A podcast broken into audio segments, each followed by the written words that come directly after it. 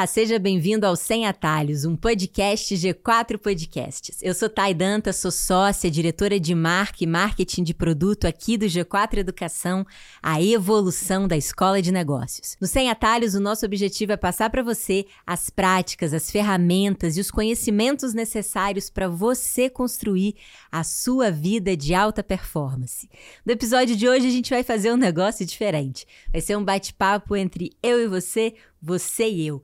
A gente vai explorar o Outlive, um livro do Peter Attia, ele que é o top one médico de longevidade do mundo e fez um livro com uma grande receita para que você tenha as melhores chances de viver mais e melhor, que é o meu grande objetivo. Eu não sei se é o seu, mas explicando por que que é o meu grande objetivo, o fato é que eu morro de medo da morte. Eu não sei se você é confortável com isso, mas eu pretendo morrer muito tarde e bem jovem. Como isso é possível, o Peter explica no livro dele, que é morrer tarde e jovem ao mesmo tempo. Parece meio estranho, né? Mas não é.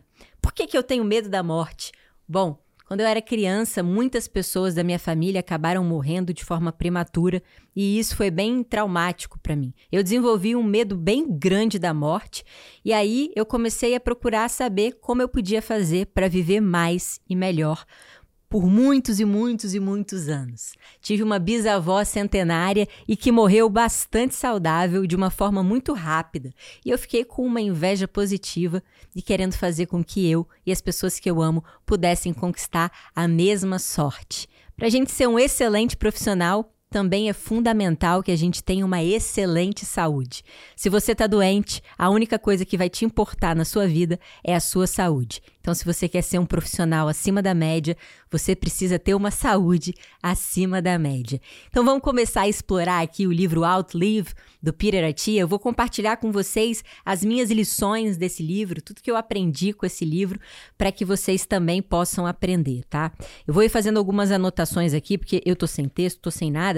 Então, eu vou anotar para ajudar a organizar a minha mente e eu não falar para vocês coisas inúteis. Bom, primeiro ponto do livro é que ele fala que, assim como a gente faz a nossa empresa, na nossa profissão, na nossa vida, a gente também precisa ter clareza do nosso objetivo. Porque aí a gente vai traçar uma estratégia e vamos escolher as melhores táticas para alcançar esse objetivo. Então, você sabe com quantos anos você quer morrer? É muito difícil pensar nisso, né?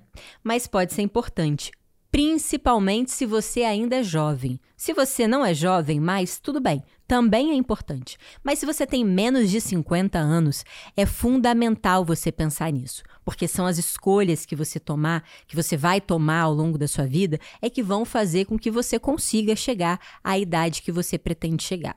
Então, eu, por exemplo, eu gostaria de chegar ali entre os 90 a 100 anos, tá? E eu gostaria de chegar bem nessa idade. Para que eu faça isso, né? E é óbvio que aqui, pessoal, a gente está falando de coisas que nós podemos fazer de que estão no nosso controle. Eventualmente, eu posso morrer agora. Espero que não. Mas se eu morresse, esse troço ia viralizar. Bom, não é o objetivo aqui, né? O foco é eu continuar vivo e vocês também. A gente sabe que qualquer um pode morrer a qualquer momento, mas a gente tem também na nossa mão o controle de boa parte da nossa vida, das nossas ações, dos hábitos que a gente escolhe ter, e eles vão dar pra gente maior chance da gente chegar onde a gente quer chegar. Então defina aí com quantos anos mais ou menos você pretende morrer. Meio mórbido. Bom, depois que você definir com quantos anos você pretende morrer, agora é hora de você traçar as estratégias para você chegar até lá.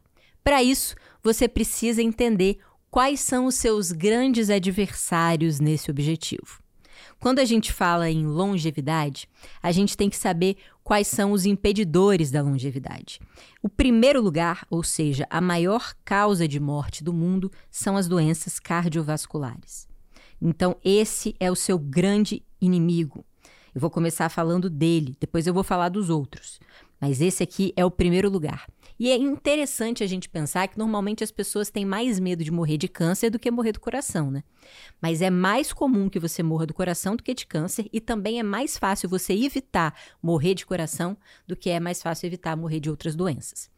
As doenças cardiovasculares, elas são o maior causador de mortes no mundo inteiro. Esse é o maior assassino que existe da nossa raça. E nós temos como evitar as doenças cardiovasculares, ou pelo menos prevenir o seu aparecimento numa idade precoce. Como é que a gente faz isso?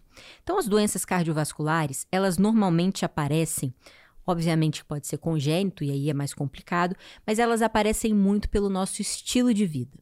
Então, quais são as coisas que fazem com que você tenha mais propensão a desenvolver as doenças cardiovasculares? primeira delas é o colesterol alto.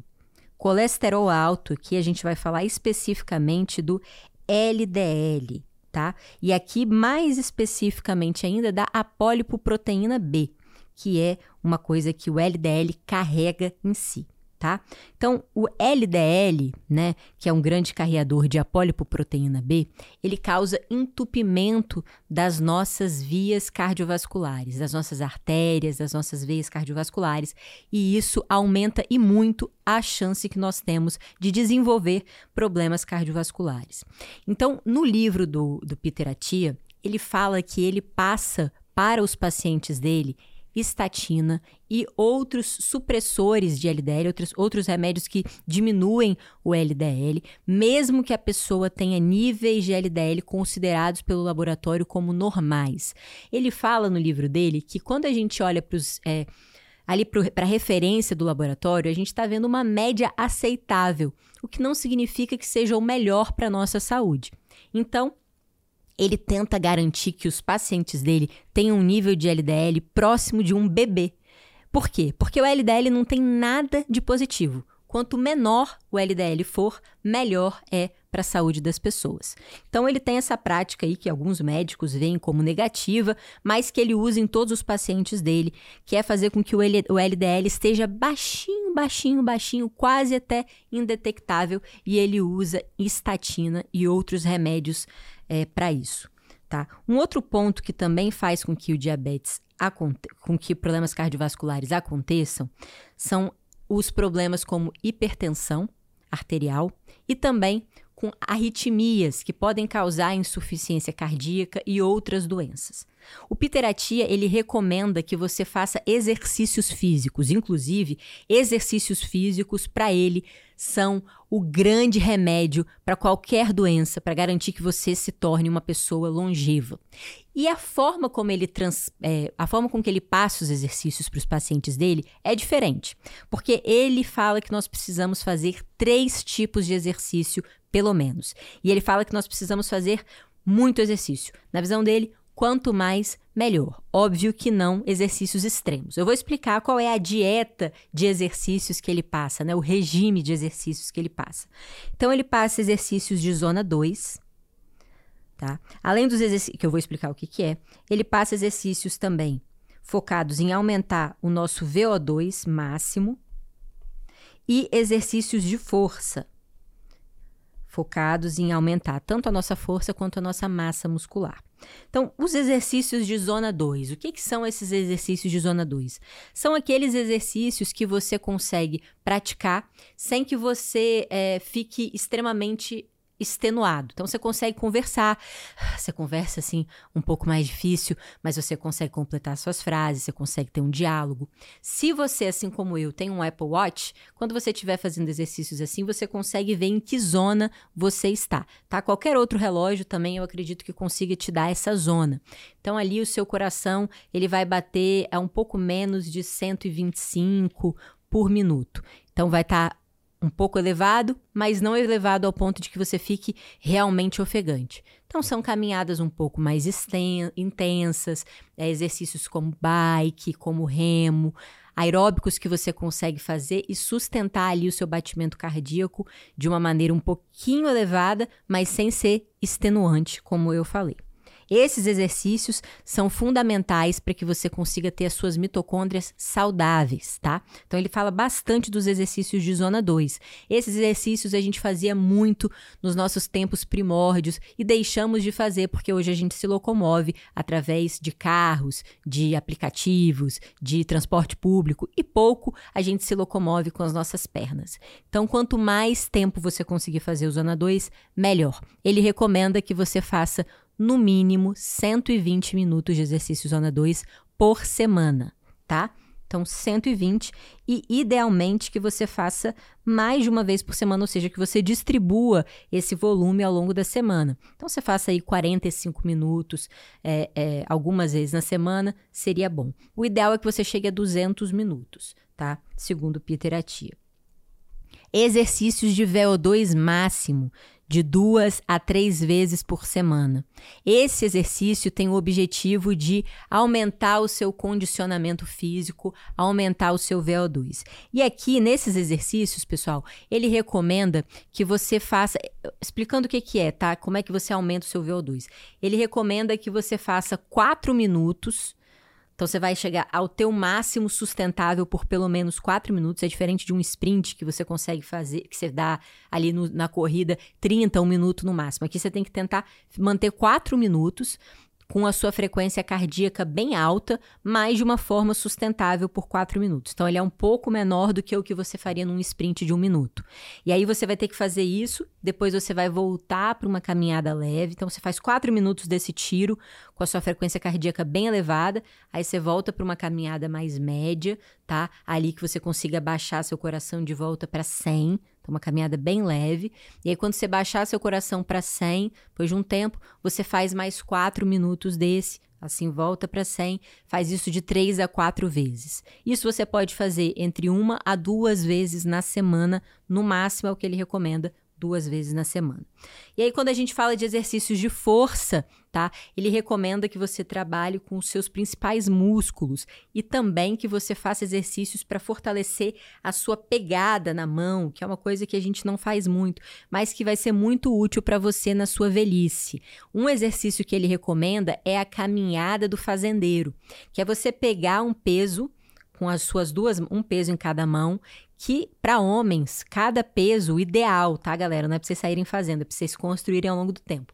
Para homens, o ideal seria metade do peso do corpo em cada mão. E você conseguir caminhar por um minuto segurando metade do seu peso em cada mão, tá? Para mulheres, isso já diminui. Então, seria 25% do peso em cada mão como meta, então, você não vai conseguir fazer isso hoje, provavelmente se você nunca tentou, mas é para você ir aumentando aos poucos e conseguir fazer isso por um minuto. Isso vai fortalecer o seu antebraço, as suas mãos, para que você consiga, na velhice, pegar as coisas, levantar as coisas, tá? Além disso, ele fala muito da força nas pernas. As pernas são fundamentais para sua velhice. São elas que vão te sustentar caso você venha a cair, que é muito comum os idosos terem né, na, na velhice problemas de queda e acabam afetando os quadris, o fêmur, que são lesões que diminuem muito a expectativa de vida dos idosos. Então, quando você tem os músculos da perna fortalecidos, você consegue praticar suas atividades diárias normalmente na velhice e evita quedas. Você vai ter fortalecimento das pernas. Além disso, também muito importante todo o seu core. Então, o abdômen, a coluna lombar, você precisa garantir o máximo possível de massa muscular e força nesses músculos agora, porque você vai ter uma perda significativa com o passar do tempo. Então, para que quando você se torne um idoso, você consiga ser um idoso funcional, é fundamental que hoje você consiga fazer muito bem feito esses exercícios, ter bastante força e bastante massa muscular. É isso que vai te ajudar na velhice a manter as suas atividades diárias. Certo? Então, força, ele recomenda que você trabalhe pelo menos três vezes na semana, tá? Mas aí existem outras pessoas que falam muito sobre ser pelo menos cinco vezes na semana, isso mesmo, quatro a cinco vezes. Aqui, quanto mais vezes você fizer, melhor, tá? É óbvio que respeitando o seu coração, as suas articulações, fazendo de maneira responsável, mas quanto mais massa muscular você adquirir, sem uso de anabolizantes, melhor. Beleza? Então aqui a gente passou pelos exercícios, esses que são primordiais para evitar qualquer doença e falamos também sobre hipertensão. Então, o Peter recomenda muito que você esteja de olho na sua, é, que esteja de olho na sua pressão arterial. Hipertensivos são muito utilizados a qualquer sinal de aumento de pressão arterial, são recomendados pelo Peter Artia também. Então, isso também é muito importante. Além disso, ficar de olho nas oscilações cardiovasculares do ponto de vista de arritmias. Cuidar bastante das arritmias, porque as arritmias podem levar à insuficiência cardíaca, que é uma doença super grave, que pode ca causar, inclusive, você a necessidade de fazer um transplante cardíaco. E a gente sabe que as pessoas que realizam transplantes cardíacos têm uma expectativa média de vida ali de no máximo 11 anos a mais após o transplante beleza? Bom, saindo aqui das doenças cardiovasculares, a gente entra aqui para o segundo grande vilão, que é o câncer, né? O câncer, ele é mais complexo da gente evitar do que as doenças cardiovasculares. Então, ali a gente falou das estatinas como sendo um bom jeito de evitar, mas o Peter fala bastante de que se você tem um exercício físico regular aqui nesse regime que ele passou, isso já diminui bastante. Então, se você também tem um controle da sua insulina, isso também já diminui bastante, ou seja, você não tem grandes picos de insulina ao longo do dia, oscilações de insulina, né, diabetes tipo 2, que é uma doença de estilo de vida, você também diminui as suas chances de ter câncer. Também um jeito importante é você evitar cigarro, né? Evitar ambientes com fungos, com alguns tipos de pesticidas que podem causar câncer. E um outro ponto que o Peter traz, que é muito importante para o câncer, é o ideal do câncer é que você não tenha ele, mas se você tiver, que você o descubra o mais rápido possível. Então, o Peter ele passa muitos exames para os seus pacientes. Exames que são, inclusive, podem ser mal vistos por algumas pessoas, mas que ele defende muito para a detecção precoce do câncer. Então, ele faz ressonância magnética anual em todo o corpo dos pacientes dele. É, ele também faz um exame de score de cálcio, que eu esqueci de mencionar aqui no cardiovascular, que mede é, a, até pequenas plaquinhas de cálcio para que ele consiga agir bem antecipadamente a qualquer risco de doença cardiovascular, tá? Eu esqueci de falar ali em cima. Então, ele faz é, ressonância magnética por todo o corpo. Ele olha os marcadores tumorais sanguíneos dos pacientes dele de seis em seis meses, ressonância magnética anual, eventualmente de seis em seis, colonoscopia anual eventualmente até semestral, mas normalmente ele faz anual para avaliar, porque hoje o câncer de intestino ele é um dos mais recorrentes, então o Peter tenta fazer com que os pacientes dele é, peguem o câncer já no início. E ele fala muito, pessoal, sobre a ansiedade também que esses exames podem gerar, e isso é um problema. E ele fala e ele admite isso. Por exemplo, a maior parte das pessoas que ele faz a ressonância no corpo todo tem algum nódulo. E aí isso vai causar ansiedade na pessoa. A pessoa vai ter que acompanhar aquele nódulo e eventualmente estar tá acompanhando uma coisa que não é nada maligna, nada cancerígena, a pessoa vai ficar com aquela ansiedade por muito tempo, e isso pode ser muito negativo para a saúde emocional da pessoa, que também é um fato que ele prega bastante, que a gente tenha muito cuidado com a nossa saúde emocional. Então, é, esses exames que ele faz são vários exames, tá? Depois eu posso deixar aqui uma lista para vocês o que, que ele, ele recomenda.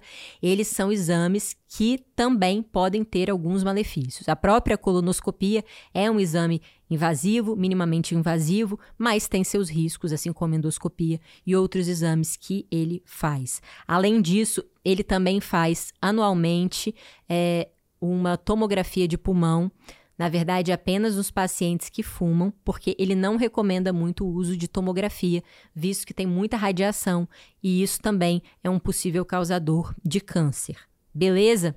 Bom, aqui em cima eu esqueci de falar também cardiovascular, mas que também é bom para evitar qualquer doença, é o sono, pessoal. Então, o Peter, ele é um grande defensor do sono de qualidade. Ele é muito vigilante em relação a doenças do sono, que são cada vez mais comuns, principalmente a apneia do sono, que está intimamente ligada com as doenças cardiovasculares e com as doenças metabólicas, que é um outro tema que nós vamos abordar aqui, que é o nosso terceiro vilão.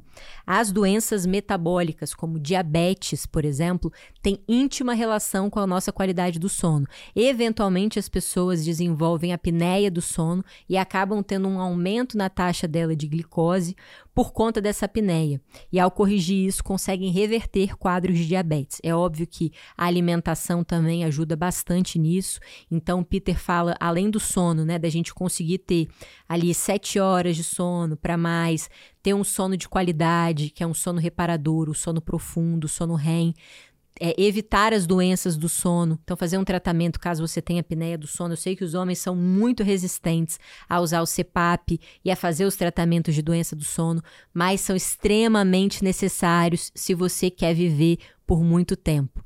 Esses dias eu vi alguém falando eu não me, se eu não me engano, foi o Ícaro de Carvalho, mas eu vou repetir aqui essa fala porque eu achei muito legal que ele estava conversando com vários homens, né? E aí os homens falando assim: putz, eu faria qualquer coisa pelo meu filho, qualquer coisa, eu morreria pelo meu filho, eu daria vida pelo meu filho. E aí ele fala assim: por que, que você então não malha, não se alimenta bem? E aqui eu, eu acrescento: trata o seu ronco, porque se você fizer isso, você vai viver mais. E se você viver mais, você com certeza vai estar contribuindo muito para a vida do teu filho, para a vida das pessoas que você ama. Então, homens, eu sei que vocês são super resistentes aos tratamentos, são super resistentes a exames médicos, mas eles são extremamente necessários. Então, se você faria tudo pelo seu filho, comece fazendo o básico, se alimentando bem, exercício físico, dormindo bem e tratando o seu ronco, porque a maioria de vocês ronca e também acaba disruptando o sono das suas esposas. Então, aqui as doenças metabólicas, tá? A gente tem doenças como a diabetes, que são muito importantes de serem tratadas. Você pode fazer com que você trate a sua diabetes monitorando a sua glicemia, a sua glicose. Além disso, tratando da sua alimentação, evitando o consumo de carboidratos refinados, é, evitando o consumo de açúcar, trazendo mais para sua alimentação alimentos integrais, alimentos que são ricos em fibras, que fazem com que o seu pico de glicemia ele seja mais achatado, não tenha grandes picos de fato. Você coma a quantidade correta de proteínas. Isso é fundamental se você pratica exercício físico, tá? O ideal para quem pratica exercício físico é de 1,8 a 2 gramas de proteína por quilo para que você consiga de fato ganhar ou manter massa muscular, e isso vai ser muito importante para você evitar doenças cardiovasculares, doenças metabólicas e câncer. Então, comer a quantidade certa de proteína, praticar exercícios físicos, se alimentar com baixo índice glicêmico, distribuir essa glicemia ao longo do dia e monitorar para que em caso de qualquer situação você já entre com a medicação correta, tá? Que são os antidiabéticos Além disso, é, por fim, aqui nas das doenças metabólicas, a gente entra nas doenças neurodegenerativas. Alzheimer. Estamos vivendo uma epidemia de Alzheimer no mundo. Alzheimer já é uma das doenças mais comuns na terceira idade, não só ela, mas como várias é, doenças neurodegenerativas, certo? E como é que a gente pode evitar as doenças neurodegenerativas? Isso é um tema complexo tá? Mas aqui dentro dessa mesma coisa que a gente falou, é o que pode te ajudar também a evitar as doenças neurodegenerativas. Exercícios físicos, alimentação saudável, sono reparador. E uma outra coisa importante para as doenças neurodegenerativas é você continuar criando novas conexões no seu cérebro. O que, que isso quer dizer? Aprender coisas novas manter o seu cérebro ativo, criar uma poupança intelectual para que você sinta menos caso, caso você venha a ter uma doença neurodegenerativa. Quanto mais você aprender, quanto mais você souber, quanto mais você ampliar suas conexões cerebrais, menos você sentirá caso você tenha uma doença neurodegenerativa. O corpo também traz essa, essa performance intelectual, digamos assim. Então, novos movimentos, aprender a dançar, a fazer movimentos complexos, movimentos finos, pintar, tocar instrumento, aprender novas línguas. Tudo isso vai fazer com que o seu cérebro seja mais robusto e esteja mais preparado para lidar com os desafios da terceira idade. Lembrando que, mesmo que você não tenha uma doença neurodegenerativa, o seu cérebro tende a diminuir com o tempo certo? Então, quanto mais você criar conexões, quanto mais você usar o seu cérebro agora, melhor o seu cérebro vai estar na terceira idade, tá? Além disso, o Peter pratica o uso de algumas medicações, tá, pessoal? E aqui eu não estou recomendando o uso delas, elas não têm ainda uma base robusta científica para serem realmente é, passadas pelos médicos para as pessoas, mas o Peter recomenda para os pacientes dele o rapamycin, que, se eu não me engano, aqui no Brasil chama rapamacina, não tenho certeza, mas é rapamycin em inglês. É, ele é uma medicação que é muito utilizada para pacientes que irão fazer transplante. Ele é um fungo, né? É um antifúngico, na verdade. E ele é muito utilizado em pacientes que vão fazer transplantes.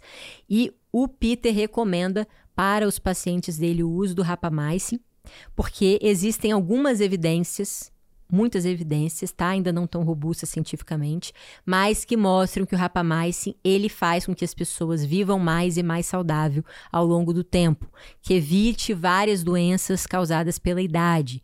Eu não consigo explicar cientificamente aqui os mecanismos disso, mas o Peter afirma isso e eu vou deixar alguns estudos científicos que já estão sendo feitos em animais que mostram como funciona o mecanismo desse medicamento. Além disso, é, as estatinas, como eu falei, ele utiliza bastante as estatinas nos seus pacientes. O uso de creatina, de whey protein, também para massa muscular e para saúde cerebral, a creatina, ele recomenda bastante para a saúde cerebral. Existem alguns estudos que mostram que a creatina utilizada em pessoas que fazem alguns, é, alguns exercícios físicos que têm atrito com a cabeça, né? Eles fazendo o uso da creatina têm mais proteção neurológica, então evitam conclusões, é, coisas que de fato tragam malefícios mais severos para o cérebro. Então é muito utilizado em, em pessoas que já fazem esse tipo de exercício físico. Além disso, ele recomenda antihipertensivos para qualquer sinal de hipertensão, mesmo que mínimo, ele recomenda. E também que você é, consuma ômega 3, que na visão dele está em baixa pela nossa alimentação. Então, existe um déficit de ômega 3 que faz com que faça sentido a gente suplementar ômega 3 para as pessoas. Certo? Além do Peter, também existem outros é, médicos de longevidade que estudam outros medicamentos, como por exemplo a metformina. Tem um estudo grande sendo feito chamado TAME, é, T-A-M-E, sobre a metformina como sendo algo que de fato consiga ajudar as pessoas a ter um pouco mais de longevidade. E também ele é um antidiabético, tá? Então é muito utilizada a metformina para quem tem diabetes e é um remédio bem antigo, bastante seguro, muito, muito utilizado no mundo inteiro. Esses são os principais medicamentos que ele trata. É, acho que das minhas lições aqui principais são as seguintes, pessoal. Se você quer viver muito tempo, as suas escolhas agora farão com que você chegue ou não a esse objetivo. Não com 100% de certeza, porque sempre existem os riscos externos, mas tudo que estiver ao seu alcance você terá a cabeça de que você fez.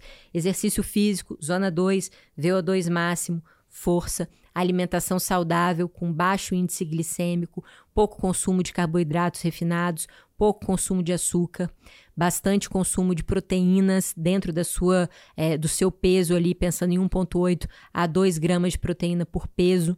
Além disso, sono reparador, tratamento de doenças subjacentes que podem levar a doenças maiores, como a apneia do sono, início de diabetes, início de hipertensão, início de hipercolesteremia tratar essas doenças de base logo no início para que você consiga é, ter de fato uma vida longa e saudável. Eu espero que esses ensinamentos de Peter ajudem você a fazer boas escolhas e a lembrar de que para se ser um excelente profissional, você precisa ter uma excelente saúde. Essa foi a minha estreia no formato monólogo. Eu confesso que eu fiquei um pouquinho nervosa, mas eu quero saber um pouco de vocês, o que, que vocês acharam desse formato foi legal para vocês, gerou valor, a opinião de vocês é muito importante aqui pra gente, é o que faz com que a gente consiga aprimorar o que a gente oferece para vocês. Então comenta para mim, manda aqui embaixo a opinião de vocês, a percepção de vocês sobre o episódio de hoje, o que que vocês gostariam de ver nos próximos.